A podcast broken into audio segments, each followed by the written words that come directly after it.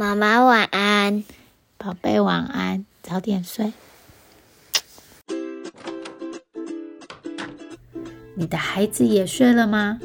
我是思璇 Marcy，你正在收听。你今天好吗？我是一位生活教练，在这里我关心你今天真的好吗？来，让我陪你走一段。Hello，我是 Marcy，欢迎你来到你今天好吗？第六集，我最爱用的工具之一——结构。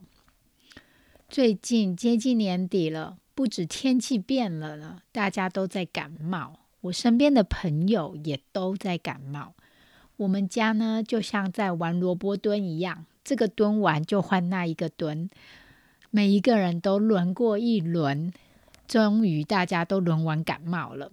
大概一个月的时间，还好是一个接一个，不然全部一起来，我觉得我大概会受不了。在 COVID 期间，大家囤积的是卫生纸。我怀疑现在大家在家里囤积的是感冒药，因为在超市我几乎都买不到小孩子的感冒药。Anyway，年底了，回顾看看你的生活，好，我们常常会这样做，好，也会去想想新年的目标。那我今天想要教你一个我很常使用的工具，这是我在和客人咨询。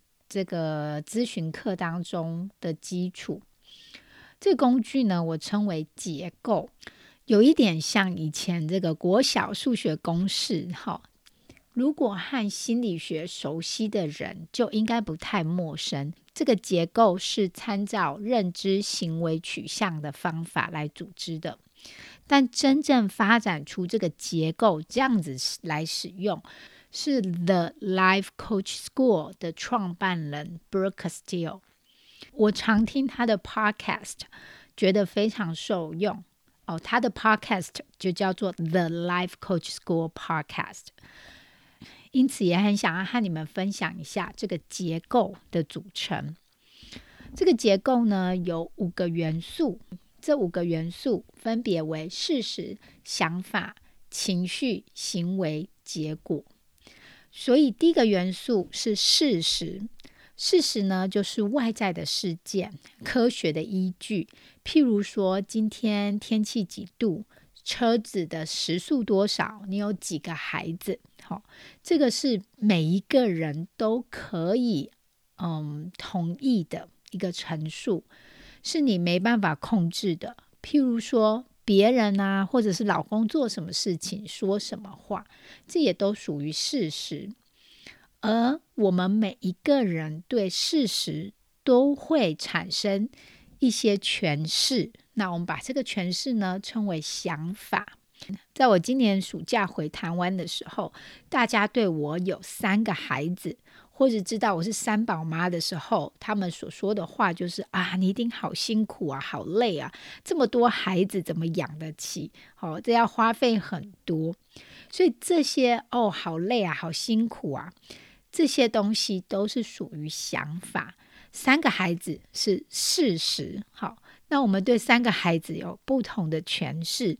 好，那这个诠释呢，可能就是哦，好累啊，好辛苦啊，怎么养得起啊？要要花很多钱呐。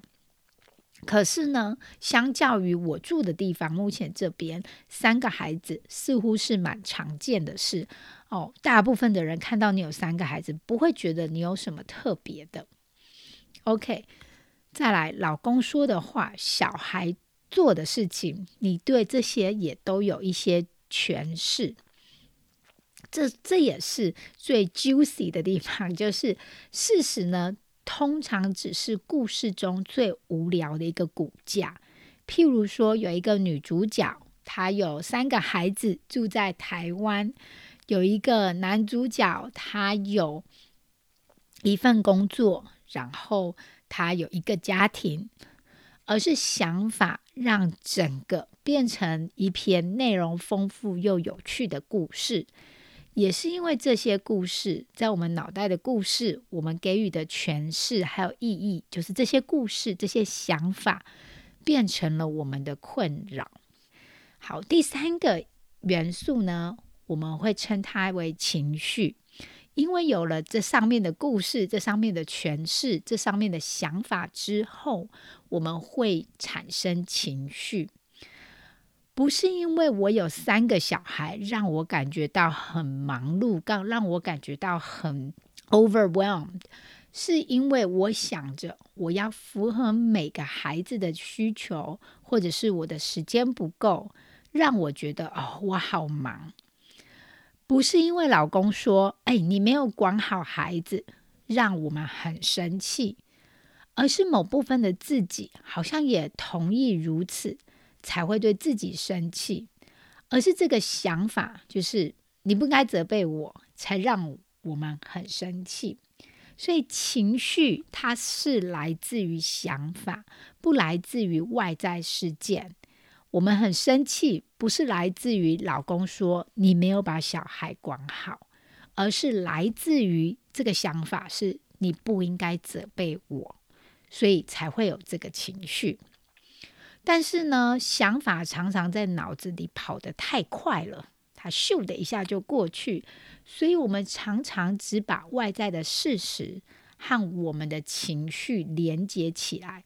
认为是外在的事实带给我们情绪，认为是老公说的话让我们 一秒暴怒，认为是三个孩子让我们很忙，但其实是我们的想法，这个在我们脑子里跑很快的这个想法带给我们的情绪，而我们的情绪呢，其实还有很多可以说了，我应该要再录一篇，因为我们。产生的这些情绪，这些生气，这些很忙，这些很焦虑的情绪之下，我们会有不一样的行为。行为，譬如说去骂人，譬如说我们会去责备，或者或者是我们没办法很平静的去做事。我们去做了这些行为之后，会为我们的生活带来一个结果。这也是我认为这个结构非常特别的地方，也是最珍贵的地方。你会发现，你的想法和你生活中自己创造出的结果是非常息息相关的。我来举几个例子，可能会比较了解我要表达的。这个结果时常反映着我们的想法。第一个例子呢，是我在线上碰到了一位全职妈妈，她就是待在家里照顾三个孩子的母亲。她常常出现的想法是：我靠我老公生活，没有老公我不能生活下去，因为我没有赚钱。有的这些想法之下，她就产生了很多委屈的情绪，很多自卑的情绪等等。那因为有了这些情绪，做出的行为就是，嗯，他很少花钱在自己的身上，因为他觉得自己不值得嘛，所以呢就不花钱在自己的身上，也常常过得唯唯诺诺的。好，最后他创造出的结果就不只是在经济上依赖老公，生活的各个面向也没办法独立，很多事情要经过老公批准才做决定。不只是经济无法独立，就连情绪上也常常被老公的任何行为牵着走，让自己过得很卑微。所以他的想法是：我不值得，因为我没有赚钱，我靠老公。那么他创造出的结果呢？也就是他不愿意把时间还有钱花在自己身上，也让自己过得很卑微。另外一个例子呢，是也是我最近碰到的一位 A 小姐，她对于人生和她的生活有很多不一样的想法。这个事实就是她的生活，可是她的想法是：我不知道该选择什么职业，我不知道我喜欢什么，我不知道我未来要做什么。当然，有这些想法之下，就会带来困惑和焦虑。这些情绪呢，促使你去做接下来的行为。他没有办法下定决心去做某件事情，因为做每一件事情都是三心二意，没有办法持续。他说他不断的在找那个正确的一个方向，因为他没有持续去尝试，所以创造出的结果就是他没有找出他生活的方向。他持续着很困惑，所以，by the way，不知道，我不知道我要做什么，我不知道我喜欢什么，这个是一个谎言。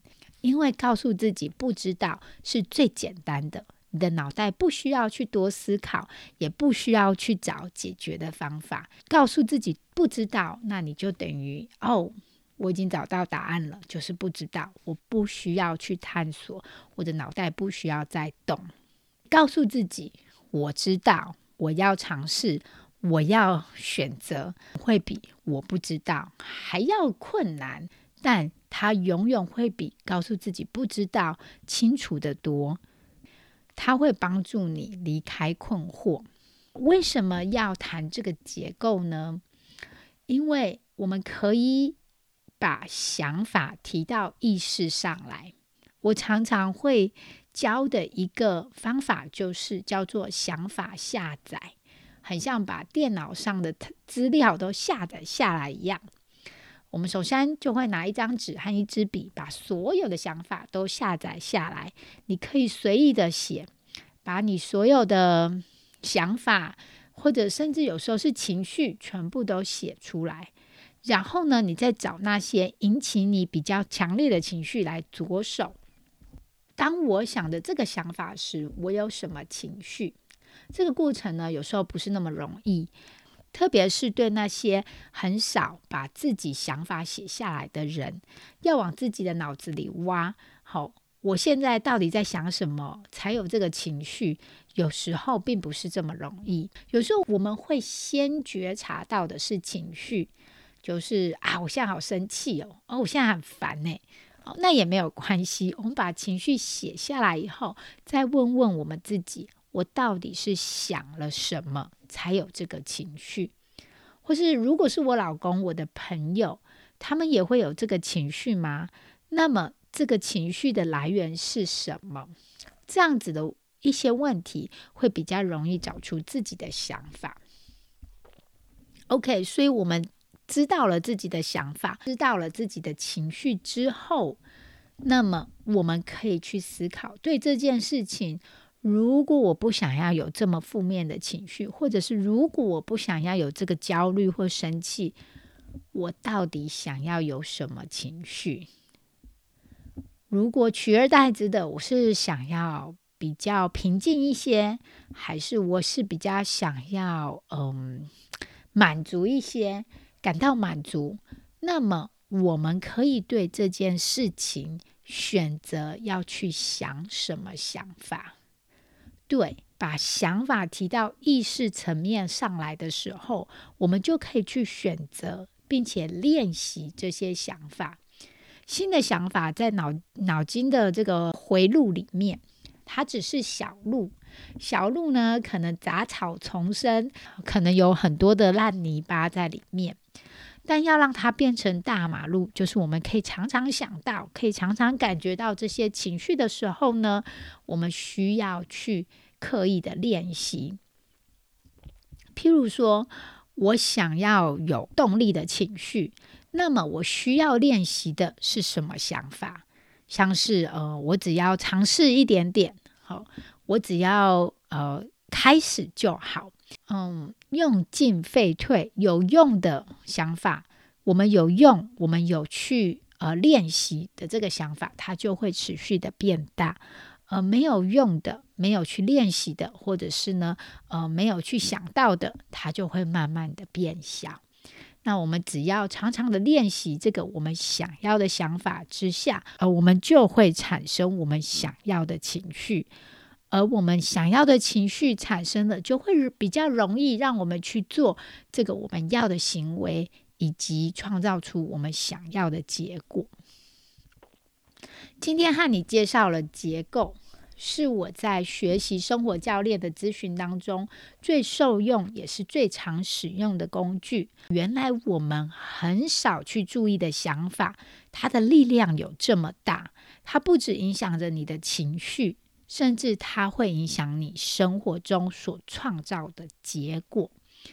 我再和你复习一次，这个结构的五个元素是事实，是每一个人都赞同的，是可以有科学依据的，或者是你没有办法控制的，像你老公说什么，好，你你小孩做了什么事，那再来，事实呢会引发我们对这件事情的诠释，就是我们对他的想法，想法是我们可以着力，也是我们最有力量的地方。